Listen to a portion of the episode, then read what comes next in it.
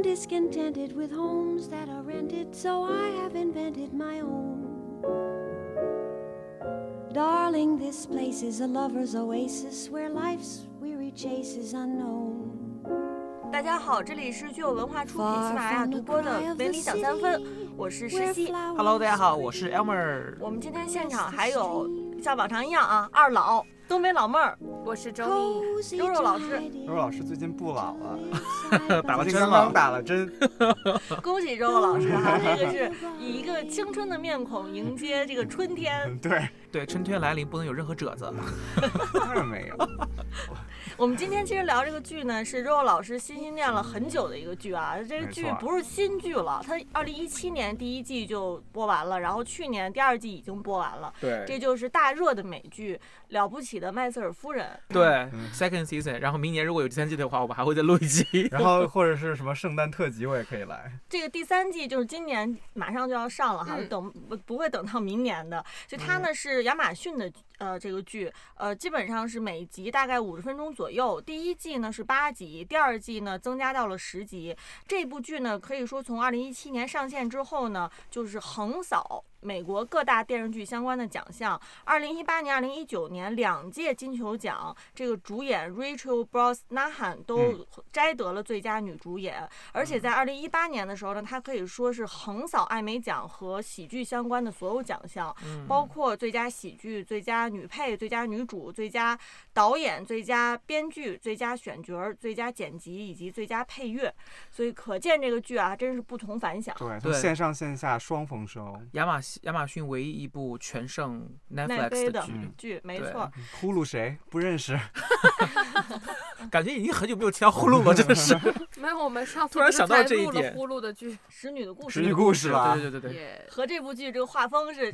非常不一样哈。那我们说回到麦瑟尔夫人，呃，她呢第二季是二零一八年已经全部上线了。那我其实是想知道大家觉得说这个第二季和第一季有哪些特别不一样的地方，有哪些新的发展？嗯，等一下，若老师，哎，我们上次录第一季之前，你有一你有一个遗憾是你没有介绍一下这位女主的特别身份。哦，对，我们饰演女主那 Mrs. Maisel 的这位 Rachel Bro- Brosnahan，她有一，她也是出身望门。她虽然她并不是说出身于这个演艺世家，但是她呢，她的姑姑是一位非常有名的，就是著名的设计师，箱包设计师 Kate Spade。R.I.P. R.I.P. 哎，我觉得这个剧里的服装本身跟那个 K Spade 的服装的风格也有一些相似之处，嗯有非常的 classy。对对对。Elmer 对于服装还有一些要补充的是吧？没有，我是想说，就是一，其实就是呃，看完第一集、第二集以后，我就觉得他的第二集服装还是那么的亮眼跟华丽。之前我跟那个呃跟呃 Johnny 也线下聊过说，那个年代人对于什么就是配套的包啊、配套的服装啊、配套的衣服呀、配套的颜色跟那个帽子呀，都是非常非常的呃在乎。不像现在就是 mix and match 比较多，嗯之前我就这个剧里面很多，比如说女主如果穿的是一件橘黄色的风衣的话，她的包可能也是类类似颜色，或者帽子也是类似颜色，一出的话就会出这么一套。然后我就觉得就是这个衣服在第二季里面显得更华丽了。嗯而且上网查了一下，就说这衣服的那个就是美术的这方面的那个预算比第一季多了好多。嗯，而且我觉得他第三季很有可能这个制作预算又要增加。因为他要最后去欧洲了他要去欧洲，他要有一个 large budget。对对，一定要说还要去取景，可能这个、这嗯个就是蹭蹭蹭往上涨。对，所以可见它其实每一季都有一些非常就是新的这个剧情加进来哈。嗯，那呃，肉肉老师觉得说，哎，第二季有哪些是 Miss Maisel 在人物上面它有一个新的发展？我觉得第二季就是给他新加这个感情线，是让我觉得非常啊、呃丰满饱满的吧。然后这位新的这个 love interest，、嗯然后就是由这个雷霆沙赞的饰演者，Zachary Levi 饰演的这个 Doctor Benjamin Edinburgh，对，嗯、他就是也是一个全新亮点，对这个角色有一个非常好的一个反转，就是呃这个角色的生命里第一次出现了有一个人能完全 appreciate 他的这种啊、作为一个女性，作为一个犹太人，同时还作为一个这个 stand up com comedian 的这么一个身份的这么啊、这么一个人，就是感觉就是一切都是一个 perfect 的一个人。对，就是嗯完全能 get 到他所有点的一个 soul 美。对，同时就是其实而且长得也很帅。大高大高个儿，还是医生，妈呀还是外科医生。我就想到了那个《Sex and City》里面的 Mr. Big，而且他那个，而且他在这里面，包括他呃机缘巧合情况下，他带着他去见了那位啊、艺术收藏家、艺术画家、嗯艺术家，然后那就是在对那一段话的那个他们的一个 interpretation 的时候，其实是对 Mrs. Maisel 的一个心态有一个很大的影响。他嗯就是在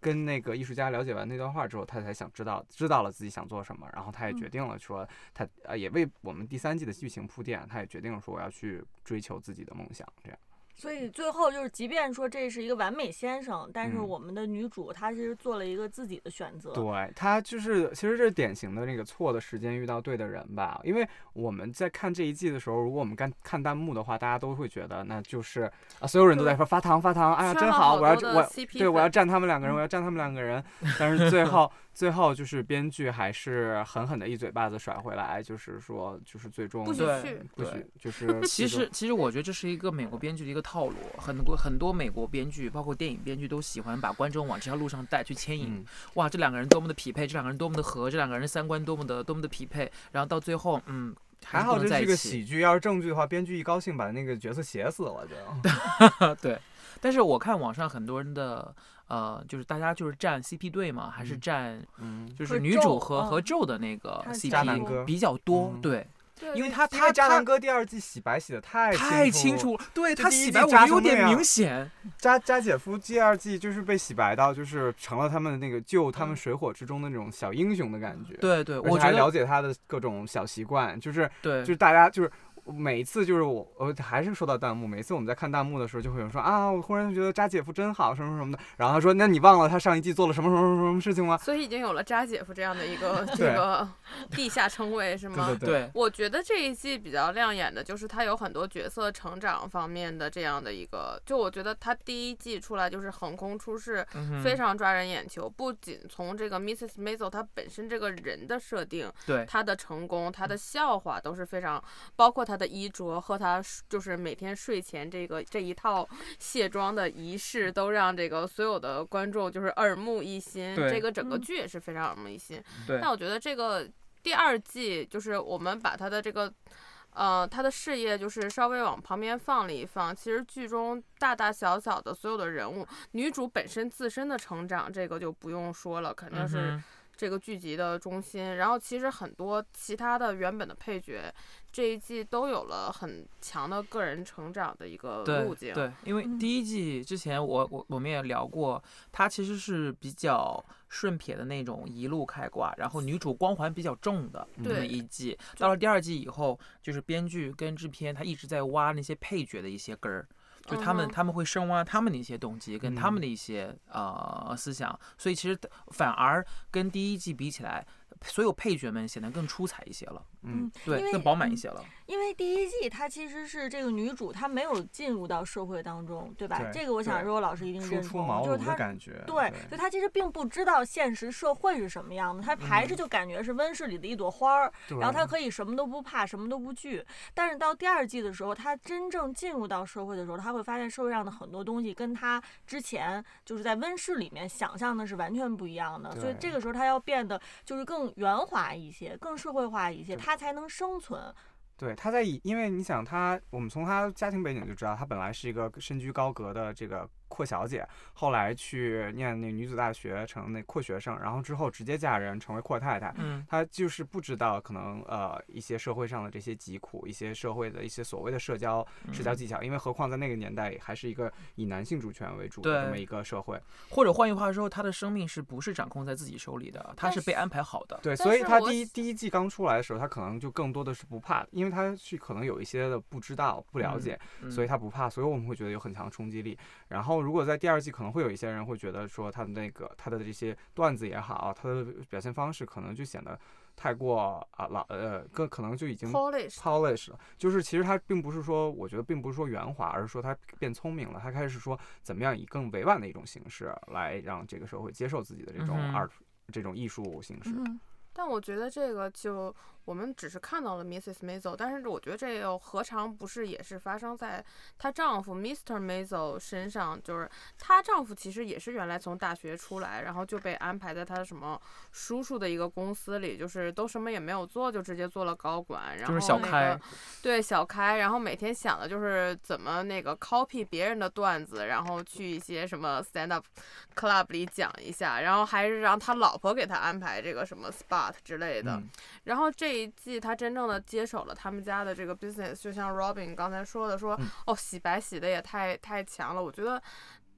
就是其实她的那个这个，首先她老公就是她的前嗯夫，也在这个剧，也在这一季中成长了很多，然后接触了这个现实的社会，嗯而且直面了很多这个犹太这个社区他们这个家族生意的一个就是当时的现实状况。所以我听周静的意思就是说，其实对于从个人选择这个角度来说，不管是男性、女性，他其实都会面临这样的一个，就是自己如何去做选择这样的一个问题。那你们觉得他其实是把女性这个问题给更深化了吗？他做了更复杂的思考了吗？我嗯。我觉得他是用侧面方式做的，对，因为对。我们首先作为一个这是一个双女主的剧嘛，其实那个 Susie 她的这个呃 manager 她的这个经理人，经理人，嗯，呃也相当于是这个片儿非常重要的一个女配角。嗯然后同时在这一季的时候，把她妈妈的这个戏份加重，然后也是表现了这个女性，就是以不同的这个年代的人、不同身份的人来展现这个女性的这个权利的展现。而这三个女性互相影响着对方。对对对，对而且第一这一季的这个妈妈的这个转变吧，其实也是让我非常出觉得非常出彩，也是同时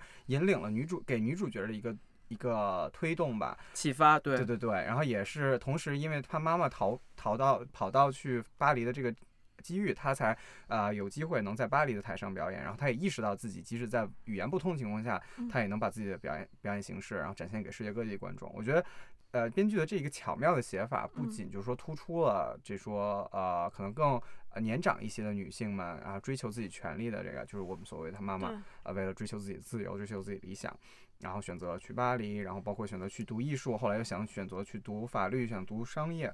呃，然后之后也同时也突出了就是说给女给女儿的这么一个侧面的一个一个 impact，这样。嗯，其实我我的确说到他妈妈 Rose 这个角色，我嗯觉得很有意思，就是一上来。这集很第一出彩。对第一集我我也以为说他妈好像这这整个一季就会一路开挂了开挂一路对开挂了，没想到后来他妈的这个好像还是对他女儿的这个婚事特别的执着，对，嗯这就是她好像还是的双保守重角色的的感觉，就是作为一个独立女性，但是同时又作为一个母亲。很真实，因为有些因为有些东西就是他为他这他他开挂的所谓的开挂的这些东西，其实是为了完成自己的一些梦想，或就是说自己的一些心愿。但是我觉得他作为一个母亲，这样是真实的，因为他们对孩子的一些期待永远是不会变的。那我觉得这个剧所谓的这个开挂，我觉得就是从男性观众的角度来讲，说哦他妈忽然开挂了，怎么怎么样。但其实我想提醒各位男性观众，就是他妈在嫁给他爸之前，肯定就已经会说法语了。对对对，就他妈在嫁给他爸之前，其实已经就有了非常非常对艺术非常非常深的理解和对艺术的爱好。只不过是他妈嫁给了他爸之后，然后他妈放下了自己原来所有的学识和爱好，然后变成了一个非常善于照顾老公、非常嗯。善于装修，然后非常善于在在家里举办各种宴会，非常善于挑选牛肉啊什么之类的一个家庭家主妇庭主妇。嗯但是这些不是说他妈突然开挂，他妈具有了这些才能，而是他妈为了选择婚姻、选择这个生活、选择为了自己爱的人去付出，他放他把他原来的这些本领和他原来他原本就开挂的这些能力，就是掩藏了起来，然后并不是说。所以说，就是社会上很多人认为说女性哦，你什么都不是啊，什么你除了做家务，你还会干什么？其实很多女性她是她在就是选择家庭生活的时候，他是选择了一种牺牲，他牺牲了他可以去法国巴黎，过着跟那个知识分子们讨论这项就是嗯。哲学、艺术、人生中很多重大的日，就是人类很多重大思考的关系，牺牲了很多这样可以在巴黎吃着面包，然后在雨中这种跳舞这样的生活，选择了家庭，选择了过起柴米油盐好像毫无价值的生活。我有一个问题想问两位啊，就是你们觉得就是跟第一集相比的话，呃，第第第一季相比的话，就是咱们第二季呃在女权上面做了一些什么样的改变？比如说是增重了，或者就是说减弱了，还是说它是两种不同的观念了？第一季可能就是所有的这种说对于女权没有深刻认识的一些女权主义者会非常看希望看到的说，嗯哦，我们女性什么做不了？我们那个女性，我既可以怎么怎么样，又可以怎么怎么样。男性也觉得说啊，你看别人家的，就是你看别人家的老婆啊，什么牛肉又炖得好，然后那个我想去讲段子，还能给我贿赂那个这个 bartender 给我搞一个 spot，然后这个孩子也漂亮，你看我们家装的跟宫殿似的。Suzy 第一次去这个 Maisel 家里，简直吓死了。然后与此同时啊，段子还讲的就是你知道，就纽约讲女段子手里面讲的最好的，就是第一季真的就是特别的不现实，也像女超人，不实际，就是一个女超人。但是事实上，就是现实生活中的女性不是那样子的，就是人的精力是有限的，人的一天二十四小时也是有限的。嗯我选择更多的时间去陪孩子、带孩子，我就更少的时间去写段子。其实就是这样的。然后我觉得这一季它最后很多是一个就是，嗯，我觉得它这最后一幕很感人，就是他没有选择爱情，他没有选择很多东西，包括他在这个 makeup counter 的这个这个小的能。就是这样的一个工作，然后他选择了去这个追求他的梦想，去欧洲巡演。其实像很多人，他觉得说第一季啊，反映了他对什么犹太社会、父权社会、什么家庭、什么什么责任的一个反抗，什么他获得成功。其实我觉得很多就是女性她成长道路上最难走出的一步是自己的选择，是自己的决定。我来决定说，在爱情和这个事业，或者是在事业和在安稳的工作和这个非常有风险的这种梦想之间的这个选择，这个才是很多就是女性最难走出的这一步。而这样的选择，其实不光不光是对于女性来说是最难的一步，其实对于所有的男性来说是同样艰难的。包括这个像这个 Mr. Maisel 放弃他在一个这个广告公司里薪水丰厚、非常轻松的工作，然后去他爸的工厂冒就是。又去银行贷款，又怎样接管家族事业？这是其实每一个人在这个社会都要面临对一种但是是这样，其实我和周妮之前在线下，我们俩有过一个小争论，就是我们俩的政治立场其实是有一点不一样的。对对然后周要妮是一个典型的平权主义者，我对男性比较同情。对，但他大概就是 他的他的观点，其实可能更多的是就是说男性女性可以做一样的东西。所谓 equality，对对，而我呢是一个比较激进的这种啊、女女权主义主义者，然后我想的是，我说啊、男女不能不仅能做的一样，女性甚至能做的比男性更多和更好。然后其实我为什么我会持这种观点，就是比如说我们在这个剧中，像刚才他说的这个 Maisel，嗯嗯呃，Mr. Maisel 梅麦瑟尔先生，他为什么就是说这么困难在这里？就是说他又要去做这个，又要去做那个，又要去拼事业。我说是因为整个社会对他的 expectation，对他的期待本被男性的期待本来就放得很低。就是我们平时比如说生活中也是，比如说看到一个男生，他外面就是是一个普通白领，然后家里有女朋友，只不过他被他给女朋友做了一顿饭，或者给家里儿子换了一次尿布，给老婆呃接了一次老婆下班，然后所有人都说哇塞，好老公好丈夫。嗯就好像这个第二季里面，这个咒又挺身而出，对对对对去救了一次这个就会感觉就让大家觉得这就是一个典型的洗的白白了对，所以我觉得竟你还要照顾一下这男性观众的心理。就是我，所以就是为什么会说这是呃 masculine masculinity 是世界上最脆弱的东西。或者我觉得它它是一种 balance 吧，它是要寻求一种平衡，因为你也不能把一个女性，的确她是和她很伟大，她也是叫 marvelous，对不对？但是我觉得你也不能把它写成个超人，因为我觉 得就是 miss the uh, the marvelous the the Captain Marvelous Captain Marvelous the well balanced，the well balanced 奇 Mrs. 惊奇惊奇的麦瑟尔夫人。对，对然后对我还想说，就是说，其实很多年前我一个这个朋友跟我讲过的，他的一个女上司跟他说了一个非常发人深省的话，他说是不存在生活和工作的平衡这件事的。所谓的生，就是其实只有牺牲，没有平衡。嗯你就是你，如果说选择了事业，你生活一定要受到影响的。你嗯如果说可以完全不顾家里这些责任的话，你能投入在事业上的精力一定是更多的。所以说，我们看到了，就是这一季我们真的看到了这个 Mrs. Maisel，她在她这个女性扮演的所有不同的角色里，她的时间啊，她的精力啊，真正开始不够用了，然后她要开始 make the hard choice。然后就有些甚至时候有些时候她对于她自己孩子的需求。都不能这种完全满足了，而且我们要知道，他马上要去欧洲这个巡演了。他去欧洲巡演的这个过这个整个历程中，是他这个孩子很长时间要见不到他的一个、一个时期。我觉得嗯这个是真正就是要考验就是这个角色的一个时刻要到来了。不是说就是说像第一季那样，就是很轻松、很简单，好像不负吹灰之力一样，就就是嗯在所有的嗯方面都做得如此完对，美。其实嗯就是他第二季交代的问题就更现实一些吧。然后，因为我觉得他也是为了第三季这个一个大爆发做一个铺垫。嗯，对，其实除了我们刚才说的这个呃几位女性角色啊、以及 Maisel 的前夫 Joe，还有其实他老爸也是一个挺有意思的角色。嗯感觉他老爸在这一季当中，好像也是被麦瑟尔夫人整的特别坑的挺惨，的坑的挺惨的。不是让自己一家子人都坑的挺惨的。我们这样捋一下，他爸还是挺可爱的，我觉得是个很可爱的角对，我特别喜欢这个演员 Tony 我 Shalhoub，呃，对。我去年在这个百老汇看了这个《The Band's Visit》，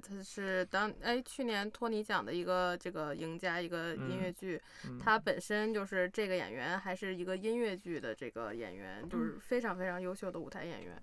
对。嗯，咱们说回到这个他在这个麦瑟尔夫人里面扮演的这个角色啊，嗯。他其实最后到第二季结尾的时候，我觉得也是给了一个很大的悬念，就是因为他老爸这个 Abe，他好也有一个自我发现，好嗯。像想寻求一个新的生活，但是他爸寻求新的生活，我觉得是跟呃其他人寻求新的生活都不一样，因为他的这个决定会对这个家庭造成一个翻天覆地的影响，因为他们家现在住的房子。这个这么优越的生活，其实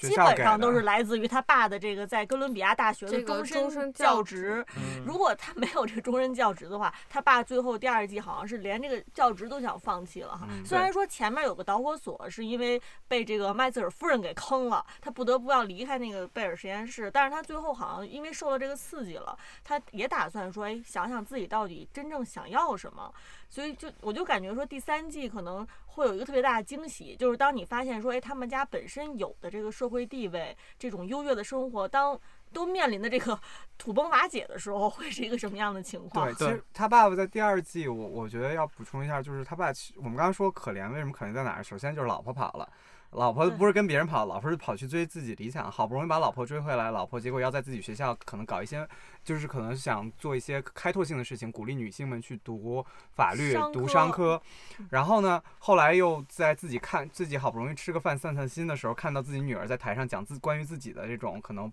不良的段子，对，然后呢，然后还不小心女儿在演出的时候把自己的秘密给透露出，把自己这种就是专业工作秘密给透露出去了。结果呢，是自己儿子是一个跟 FBI 合作的，就是整个这个就一家子受打击。一家子人帮帮给他几几榔头之后，我觉得他可能也就看清了现实。然后我觉得其实他放弃终身教职，可能对他来说不是未未必是一件坏事就是可能得到了新生之类的，对对对对对，咱们刚才说，就是麦瑟尔夫人她这个家庭其实是一个很优越的家庭哈，感觉好像是美国这个上纽约等比较中心的一个对地区，中同时住中住的是那种楼它是中楼那 middle 种 class，但是是 middle class 比 upper middle class。upper middle 嗯 class。对，所以哎，我其实所以特别想知道说，哎，犹太人是不是很多人都是像这个麦瑟尔夫人家这样的？对我们说，中国人有一个很特别的传统，我就是很大程度上，这个我这个 blame 这个《货币战争》这本书，将军老师要开始讲课了。货币战争那个把什么罗斯柴尔德家族啊，什么犹太人呐、包括很嗯多那个中国的一些什么什么塔木德呀这些，把犹太人这个有一点妖社区化，有点对，有点妖化，就好像所有人都是什么华华华尔街的银行家呀，所有人家里都心的狼特啊别有钱啊，嗯。什么科学家啊，什么动不动就研制个原子弹啊，嗯、其实就是。很多的这个犹太人，他们原来就是我们说这个，在第二次世界大战之前，其实大部分的欧洲犹太人是生活在东欧啊，包括这个俄罗斯帝国的嗯边界，什什么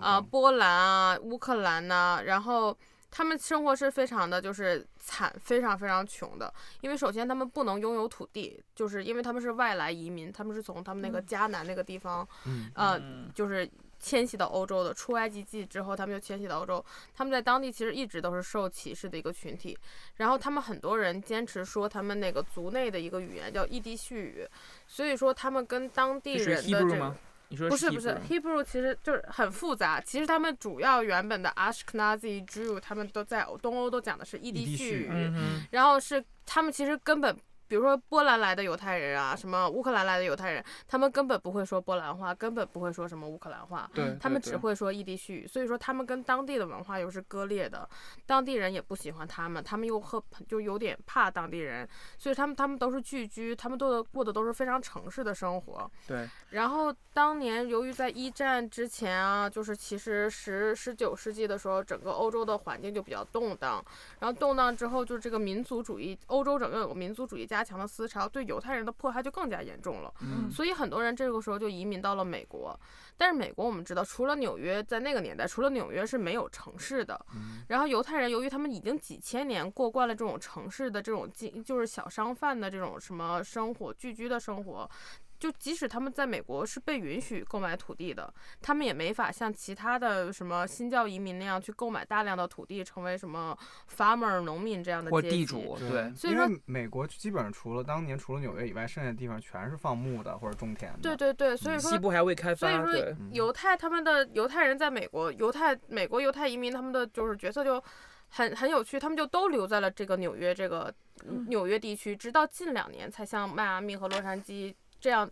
新出现的城市移居。这些犹太人就是很多人，说实话，就是我们看到的，像梅泽夫人他们家这样的，什么哥伦比亚教授，受过高等教育的，就这些人原本在东欧的时候，他们其实家里也是什么 rabbi 啊，什么这种就是是有学问的。其实大部分人是什么 shop owner 这种什么开便利店、开小商店、对对开面包店，因为他们没有土地，他们必须努力的去做生意，对，所以在所以就是其实在，其在纽约聚集的一些犹太人，他们都是做，要不就是做手艺的，对，要不就是做小生意小买买卖的嗯要不就是呃麦瑟尔夫人她前夫 Joe 他们家。对，所以说很像，很典对型，对。现在在纽约有个区域叫 Garment District，是从第六街到第九街，然后呃第六大道到第九大道之间，在 Times Square 附近的一带，当年就是很多犹太人，他们到了这儿，然后住在非常非常狭小的环境里，工作的这个环境特别特别差，但是由于他们不会说别的语言，他们不能从事别的，他们必须依附其他会说英语的犹太人在这儿谋生，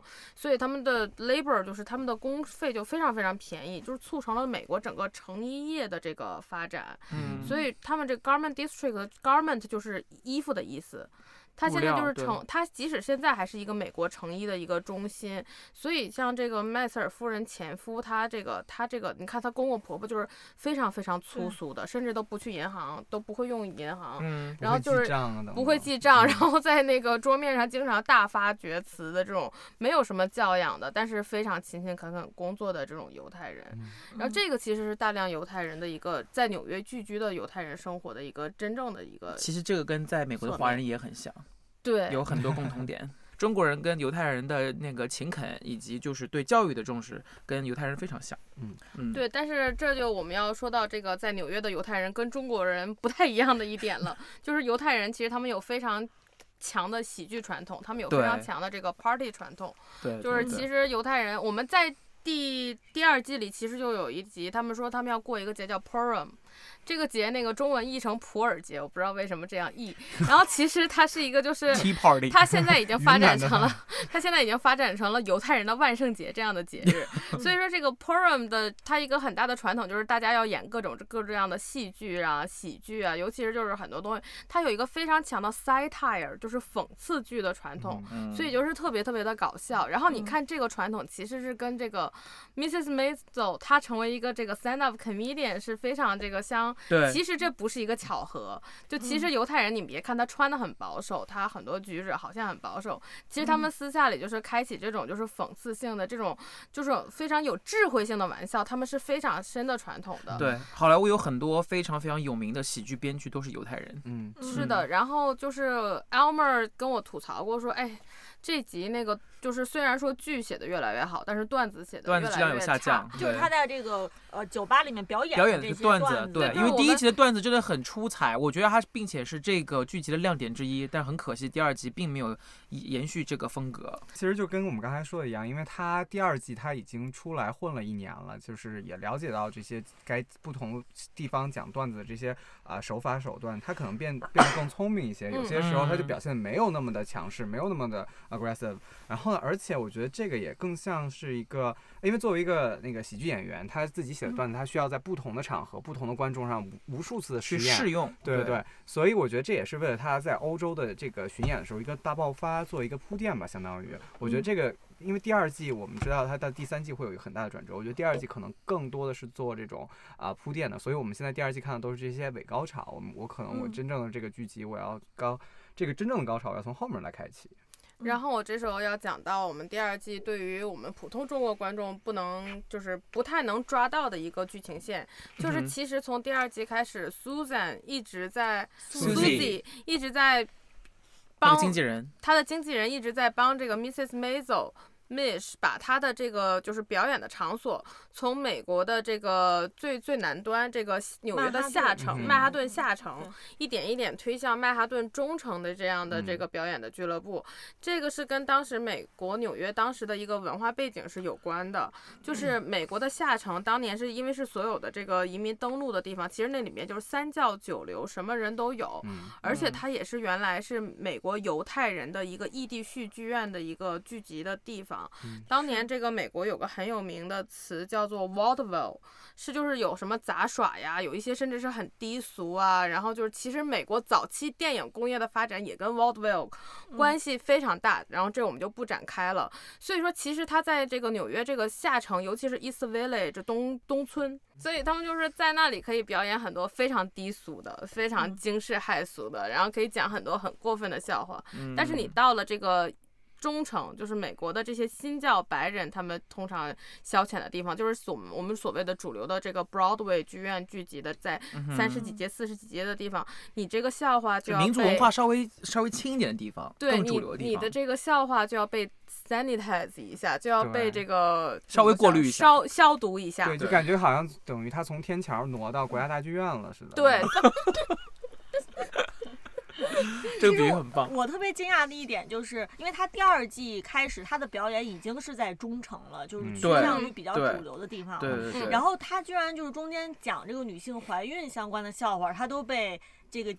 经理酒吧经理给从台上直接轰下来了。这个让我是很惊讶，就是就是感觉就是哎，本身没说一个什么特别过分的、特别过火的笑话，但是他们都接受不了。所以说，对啊，在那个年代，P word 就是已经是一个很下流的一个词了。对。其实，其实你看一下下面的观众的反应，观众其实也不是不是太能接受。就对，但是其实你仔细观观察，他从那个他的第十四街，就是不是他从这个东区的这个小酒馆，他的观众群体其实已经慢慢就慢慢的在往上在在变化，所以说他的笑话必须要。本来就是新教徒就更 prudish，他们就更 因为他们能接受比较更虚伪 一点，对他们更更他们教规更严一点，他们更紧绷一点。所以说你要想进入这个主流的演艺社会，你一定这个段子不可能像原来那样。对对对，甚至要为他们去稍微去 customize 一下。对对对。但是他的这个合伙的这经纪人 Susie，他并不是犹太人，他其实是意大利人。对对，意大利的可爱的意大利人。嗯，意大利人他那个移民到这个纽约的时间，其实要比犹太人稍微晚一点。我们刚才所说的这个纽约的成衣业，就是我们现在看到，就是意大利本身它本土的设计是很厉害，但是也有很多就是意大利人，他们就是其实意大利人特别有意思，他们比犹太人晚到纽约，他们的很多移民是一步一步复制了这个犹太人在这个。嗯，纽约取得立足，他们一步一步，就是很多是犹太人，就是说他们原来就比如说五六家挤在一个房子里，然后等那个过了几十年之后，这些家里都可以在什么 Bronx